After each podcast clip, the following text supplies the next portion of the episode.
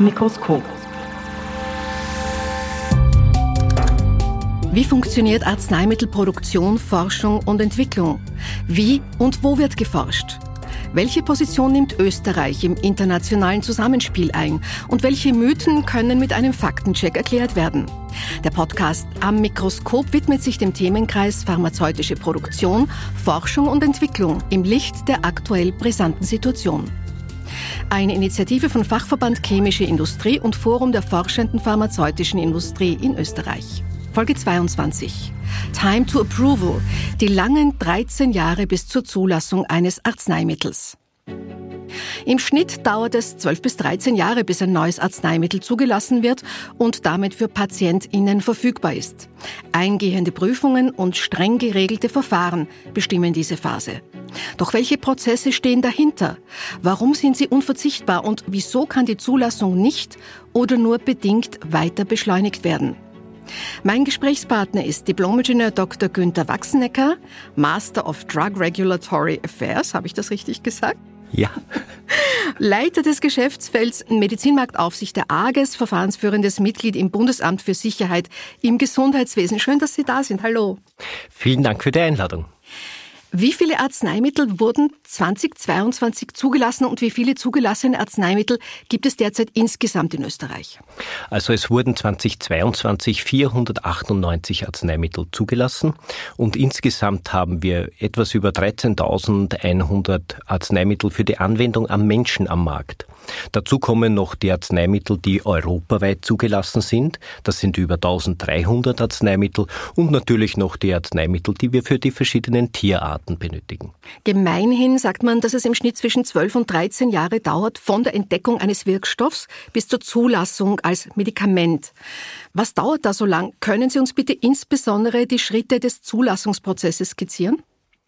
Von diesen zwölf bis dreizehn Jahren sind vier bis sieben Jahre, die einfach für die Forschung, für das Screening nach den geeigneten Wirkstoffkandidaten brauchen.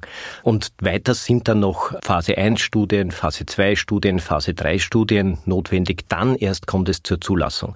Von diesen zwölf bis dreizehn Jahren brauchen wir in etwa ein Jahr für die Zulassung.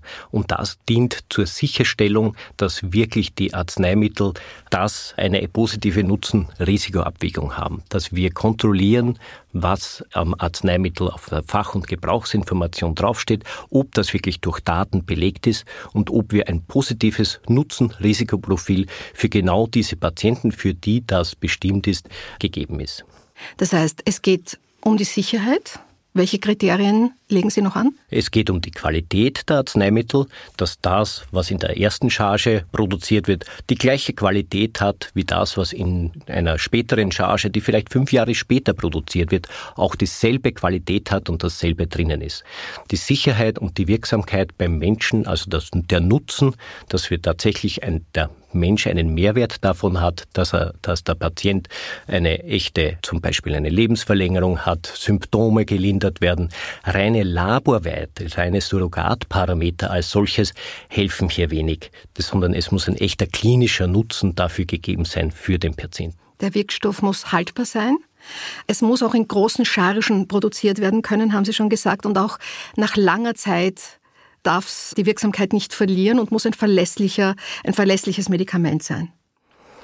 Genau, und zudem müssen wir auch immer wieder darauf achten, dass das, was auf dem, in der Gebrauchsinformation drinnen steht, dass das auch lesbar, verständlich ist für die Patienten, weil das ist ja dann am Ende des Tages auch nicht so einfach. Hier werden Lesbarkeitstests angewendet und verschiedene Maßnahmen getroffen, die auch dazu führen, dass zum Beispiel, wenn ein Arzneimittel länger am Markt ist, wenn man zu neuen Nebenwirkungen draufkommt, dass auch wir hier wieder die Gebrauchsinformation aktualisiert ist, dass man immer am aktuellsten Stand des Wissens Ist.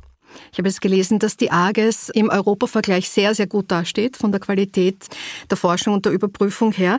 Wie schaut es denn im Rest von Europa aus mit diesen Verfahren? Ist das vergleichbar oder gibt es da schon Unterschiede? Grundsätzlich sind die Verfahren der Zulassung europaweit schon sehr harmonisiert. Es gibt das zentrale Zulassungsverfahren, aber auch bei den anderen nationalen Zulassungsverfahren werden genau dieselben Parameter angelegt, um eine ausreichende Sicherheit und Wirksamkeit der Arzneimittel zu gewährleisten. Und was genau passiert in Österreich? Das hängt jetzt von den Zulassungsverfahren ab. Wenn es sich um ein rein nationales Zulassungsverfahren handelt oder ein Zulassungsverfahren, wo wir hauptverantwortlich Berichterstatter sind, sogenannte Rapporteure, dann machen wir die volle Bandbreite der Begutachtung. Das heißt, wir prüfen hier die Qualität, die Sicherheit, die Wirksamkeit, die eben mit Daten belegt sein muss. Bei anderen Verfahren, die vielleicht von anderen europäischen Zulassungsbehörden gemacht werden. Dort kommentieren wir, arbeiten wir zu, geben Input über die verschiedenen europäischen Gremien, die hier auch in diesen Zulassungsprozess involviert sind. Wie werden denn diese Rapporteure ausgewählt, unabhängig davon, in welchem Land geforscht wird? Das wird unabhängig von dem Land gemacht und in, letztlich kommt es auf das Zulassungsverfahren an. Wenn es sich um ein zentrales Zulassungsverfahren handelt, dann macht das die Europäische Arzneimittelagentur, die monatlich uns Listen vorlegt, wo wir uns dafür bewerben können. Und das machen wir dann natürlich nach dem Stand unserer Ressourcen, haben wir ausreichend Gutachter für diese Begutachtung dann zur Verfügung und haben wir natürlich auch die Expertise zur Bewertung dieses Arzneimittelkandidaten. Und ganz ehrlich, äh, wählen Sie dann auch gerne mal Medikamente aus, die besonders interessant sind für Sie, wo Sie sagen, da ist Bedarf, dass da, dass da schnell was weitergeht? Das auf jeden Fall. Also das ist natürlich das Spannende und das Schöne an der Tätigkeit der Begutachtung, dass man hier auch ein bisschen mitreden kann und die Unabhängigkeit der Begutachtung natürlich auch wichtig ist äh, für alle Zulassungsbehörden, die Unbefangenheit der Gutachter. Und wenn man Experte ist in dem Bereich, dann kann man da so richtig schön in das Thema reinkippen und sucht natürlich nach den besten Wirkstoffkandidaten. Zurück zur zeitlichen Komponente. Man fragt sich, was bei dem Prozess eigentlich so lange dauert, weil wir können uns alle erinnern, während der Corona-Pandemie wurde der sogenannte Rolling Review eingeführt und plötzlich hat man innerhalb weniger Monate zugelassene Impfungen bzw. Medikamente, was für viele Patienten und Patientinnen durchaus verdächtig gewirkt hat. Da musste man sehr viel erklären. Ginge es also generell eigentlich viel schneller? Diese 12 bis 13 Jahre, von denen wir eingangs gesprochen haben, das sind ja Durchschnittswerte. Und in der Realität fällt ja kein Wirkstoffkandidat vom Himmel, sondern die Firmen, die in der forschenden äh, Pharmaindustrie oder die äh, auf der Universität sind, die überlegen sich ja ganz genau, wo sie nachschauen. Da gibt es große Molekülbibliotheken etc., aus denen man herausfischt. Und gerade bei der Pandemie war es natürlich so, dass man schon Erfahrungen von 2002 und 2012 2012 mit SARS und MERS hatte und ganz genau wusste, wo man hinschauen kann. Und dann hatte man natürlich auch das ein bisschen Glück, dass das eine impfbare Erkrankung ist, also dass eine Impfung dagegen hilft. Das war ja auch von, nicht von Anfang an so klar. Und zudem hatte man ja auch mit den RNA-Impfstoffen schon aus der klinischen Prüfung über Jahre in der Onkologie Erfahrung. Also das ist nicht ganz vom Himmel gefallen und war nicht ganz überraschend. Zudem ja hier eine außerordentlich große Kollaborationsbereitschaft und Zusammenarbeit zwischen den Universitäten, zwischen den nationalen Gesundheitsinstituten, den Behörden verfügbar gemacht wurde und nicht zuletzt, es war auch sehr viel Geld im Spiel. Man hat hier tatsächlich von vornherein begonnen, alles anzuwerfen, währenddessen sonst der Arzneimittelentwicklungsprozess ja ein Stufenprozess ist. Man schaut zuerst, gibt es Wirkungshinweise aus Laborstudien, aus kann es bei Tieren helfen, gibt es dann Wirksamkeitshinweise beim Menschen. Und das sind alles so kleine Stufen, die die Wahrscheinlichkeit erhöhen, dass am Ende des Tages ein guter, verträglicher, sicherer und wirksamer Arzneimittelkandidat rauskommt. Profitieren die mRNA-Impfstoffe, die ja jetzt auch in der Krebsforschung sehr viel Hoffnung geben, noch immer von dieser intensiven Bemühung, von dieser globalisierten intensiven Bemühungen? Ja, ganz sicher. Also man ist auf das Potenzial dieser äh, Modalität dieser mRNA-Impfstoffe tatsächlich erst jetzt so wirklich noch einmal draufgekommen. Und Impfstoffe sind dadurch auch als für zur Behandlung von Krankheiten als therapeutische Impfstoffe schon wieder ins Licht gerückt. Was können denn Pharmaunternehmen tun, um den Prozess zu beschleunigen?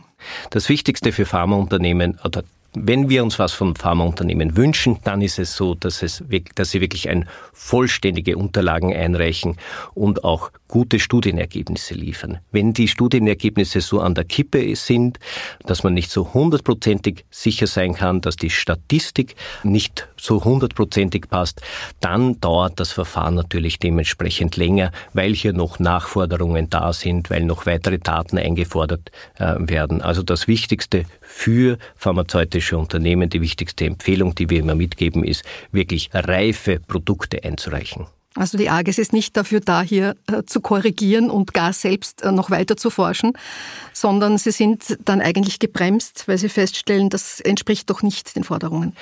Genau, nicht nur die AGES, auch europaweit haben wir hier tatsächlich Erfahrungen gemacht, dass man dazwischen immer wieder Fragenrunden machen muss. Die Firmen brauchen dann drei bis sechs Monate Zeit, um diese Fragen zu beantworten, müssen Studien weiter fortführen oder können Daten erst viel später einreichen. Das macht die Zulassungsdauer natürlich auch entsprechend länger. Was können denn die nationalen Behörden bzw. die Politik tun, um die Prozesse zu beschleunigen? Ich glaube, da ist das Wichtigste, dass wir klare rechtliche Rahmenbedingungen haben. Das ist in der Abstimmung der Behörden untereinander europaweit wichtig, aber auch international, dass wir hier harmonisierte Leitlinien und Normen und Standards anwenden können.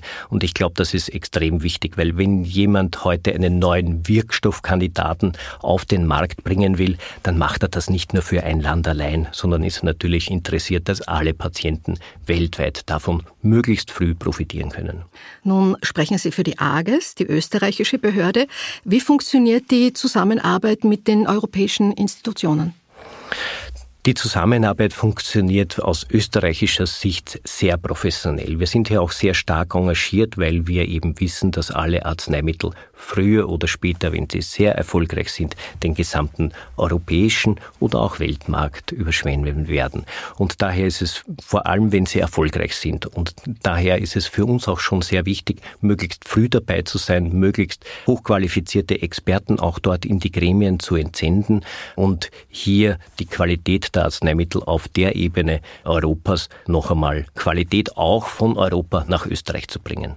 Wie kann man sich die Rolle der AGES da genau vorstellen? So als, als Vermittlerin oder als Promoterin vielleicht auch? Hier haben wir zwei Rollen. Die eine Rolle ist, wir sind natürlich Zulassungsbehörde. Ja, hier haben wir klare hoheitliche Aufgaben und so sind wir dieser Gatekeeper, der darauf schaut, ob ein Produkt dann eine Zulassung bekommt und das Prädikat der Zulassung erhält. Weiters sind wir am Weg zur Arzneimittelzulassung auch Ansprechpartner in der wissenschaftlichen Beratung. Hier können Firmen mit ihren Wirkstoffkandidaten und mit ihrem Programm, ihrem Studiendesign zu uns kommen und können fragen, Gibt es hier Verbesserungsmöglichkeiten?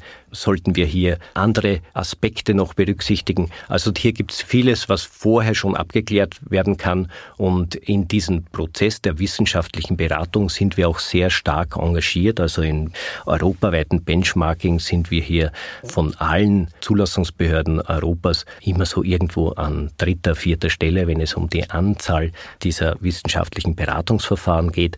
Und daher, und weil wir das auch sehr wichtig sehen, wenn die Firmen diesen Rat befolgen, dann ist natürlich auch eine Zulassung wahrscheinlicher. Das hat sich auch schon mit Daten belegen lassen. Also die Befürchtung, dass wir im EU-Kontext möglicherweise ein zu kleiner Player sind, ein kleiner Fisch, der die Zulassung letztlich nicht beeinflussen kann, die ist nicht berechtigt. Nein, die ist nicht berechtigt. Europaweit sind wir sicher kein kleiner Fisch. Wir sind in den Gremien sehr stark vertreten mit unseren Experten von der Präklinik über die verschiedenen Qualitätsexperten bis zu den Statistikern. Also hier haben wir wirklich sehr viel anzubieten.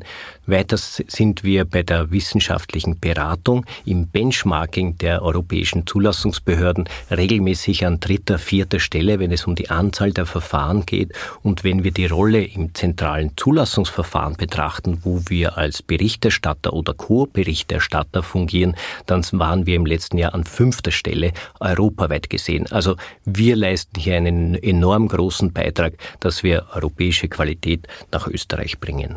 Es hat auch jüngst jüngst eine Änderung der Organisation in der Europäischen Arzneimittelagentur, in, den, in der Zusammenarbeit der verschiedenen Gremien gegeben. Und so ist zum Beispiel eben in dem Gremium der wissenschaftlichen Beratung, die war immer nach Expertise besetzt. Hier hat man immer Leute aus den Behörden gesucht, die eine bestimmte Expertise haben, die man eben in dieser wissenschaftlichen Beratung braucht. Hier waren wir immer schon sehr stark und währenddessen andere Länder vielleicht gar, da gar nicht mitgemacht haben. Und dieses expertisebasierte System, das kommt jetzt immer mehr in, den Euro, in der Europäischen Arzneimittelagentur und hier sind wir extrem stark und gut unterwegs und sehr gut vertreten. Abschließend eine sehr dringende Frage, eine sehr brisante Frage. Es geht um dringend benötigte Arzneimittel. Noch immer gibt es Probleme, große Probleme. Wie kann man die schneller den PatientInnen zur Verfügung stellen, die ja natürlich oft all ihre Hoffnung dran knüpfen? Das startet wieder mal beim pharmazeutischen Unternehmer, der hier die Entwicklung dadurch beschleunigt, indem er früh und rechtzeitig zur wissenschaftlichen Beratung kommt, damit er dann mit einem vollständigen Dossier bei uns auch einreichen kann und im nächsten Schritt damit natürlich die Wahrscheinlichkeit erhöht, dass die Zulassung tatsächlich zeitnah zu uns kommt. Zudem wird gerade die pharmazeutische Gesetzgebungslandschaft Europas grundlegend revidiert und überarbeitet und hier werden auch verschiedenste Maßnahmen überlegt, um schneller diese innovativen Produkte auch für Nischengruppen zur Verfügung zu stellen. Private Frage an Sie. Welche Produktgruppe finden Sie am spannendsten, am zukunftsträchtigsten? Was beobachten Sie mit, mit Spannung und Vorfreude? Also als gelernter Biotechnologe bin ich natürlich an allen, was Biopharmazeutika sind, am stärksten interessiert. Da gab es den Durchbruch mit den monoklonalen Antikörpertherapien, der in dem, bei den rheumatischen Erkrankungen, die in der Onkologie wirklich zu einem Durchbruch und zu einem Quantensprung geführt haben. Und da gibt es natürlich jetzt noch neue Oligonukleotide etc. Also und Gentherapien sind auch in Kommen. Also das ist natürlich, sind natürlich vollkommen neue Waffen, die wir wir anwenden können in der Bekämpfung von verschiedensten Krankheiten, auch wenn nur vielleicht wenige Menschen davon betroffen sind. Herr Wachsnecker, herzlichen Dank für Ihr Kommen. Alles Gute für Ihre Arbeit. Herzlichen Dank für die Einladung.